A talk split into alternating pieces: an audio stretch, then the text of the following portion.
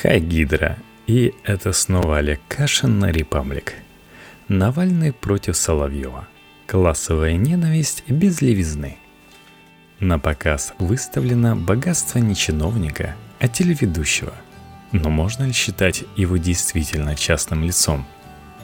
Кино о Соловьеве снято так же, как если бы речь шла о Медведеве или Чайке – Квадрокоптер с камерой облетает очередной объект дорогой недвижимости в каком-то престижном месте.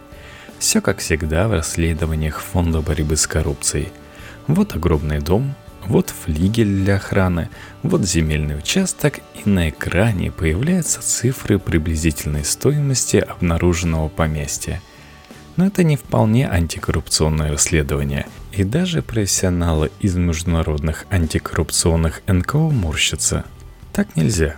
Соловьев не чиновник и не депутат. И закон не налагает на него никаких ограничений по владению собственностью или обязанности ее публично декларировать. Ему даже не нужно оправдываться и что-то опровергать.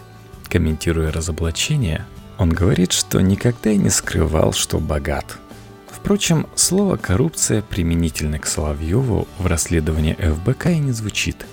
Алексей Навальный использует оборот «наводим наш прожектор на Владимира Соловьева». И такая формулировка вполне безупречна.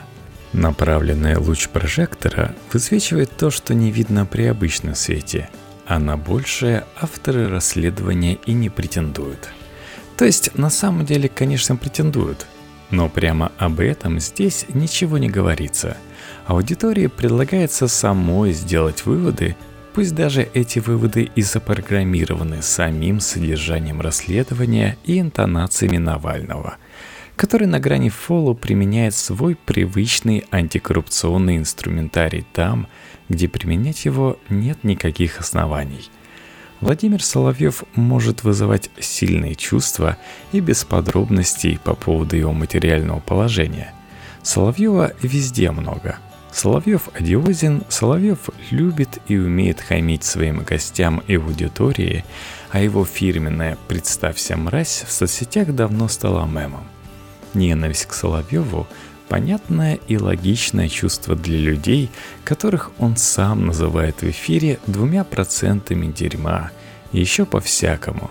Но эта ненависть скорее смысловая, содержательная. Человек говорит недопустимые вещи, вызывающие сильные чувства – когда аудитории, которая уже давно испытывает эти чувства, подбрасывают дополнительные подробности о деньгах и недвижимости, смысловая ненависть конвертируется в классовую.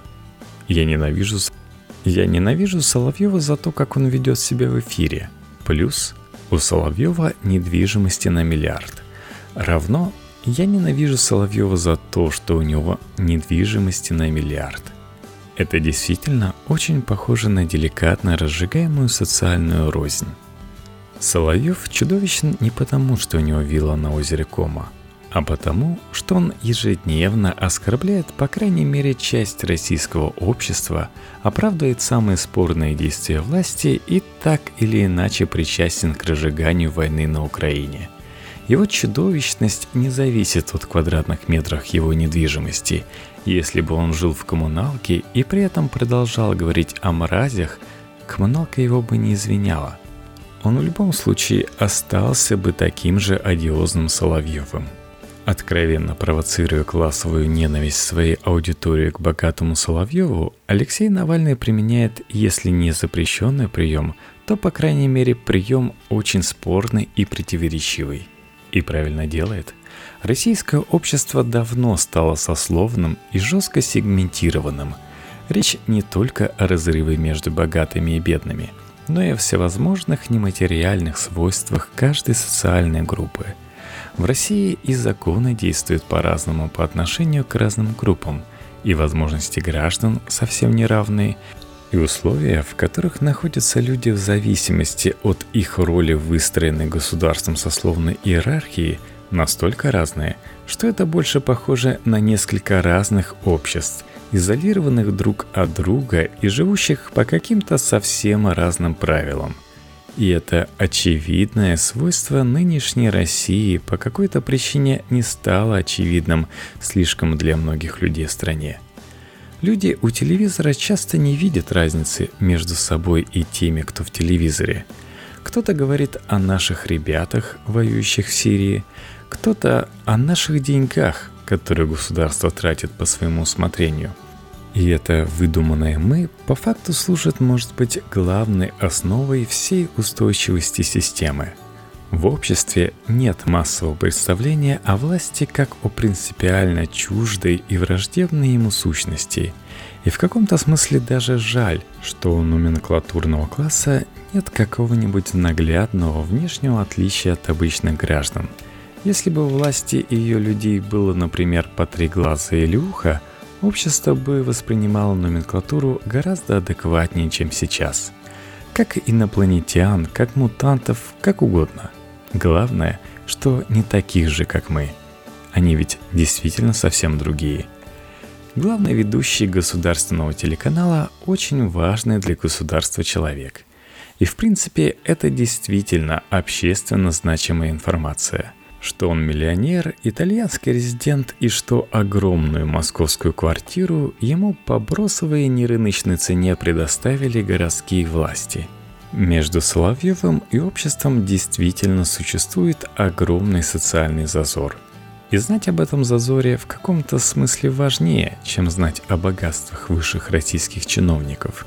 Чиновники богатеют в результате коррупции, а Соловьев – даже если списать какую-то часть его состояния на полумифический бизнес, которым он, по его словам, занимался в 90-е, богатеет в результате того, что власть оплачивает его идеологическую деятельность на телевидении. Это не коррупция, а признак исправно функционирующего государственного механизма, когда власть достойно оплачивает свое информационное обслуживание. Это вполне справедливо и честно – что нечестно и несправедливо. Сама ситуация, в которой телевидение играет ключевую роль в механизме подавления общества несменяемой властью, и когда в обязанности телеведущего входит информационная поддержка разгонов митингов, уголовных дел против оппозиционеров и прочих государственных безобразий. Классовая ненависть к капиталистам – это что-то из арсенала левых радикалов. Классовая ненависть к номенклатуре имеет совсем другую природу. Она не левая и не правая. Она основана на потребности в свободе и достоинстве и не ставит своей целью построение какого-то утопического общества, по крайней мере общества, в котором власть не узурпирована, а телевидение не служит интересам правящей группировки. Это не утопия, а вполне нормальный образ будущего для всех – кто желает стране добра. И вот такой ненависти, или, скажем мягче, такого противопоставления современному российскому обществу, пожалуй, не достает.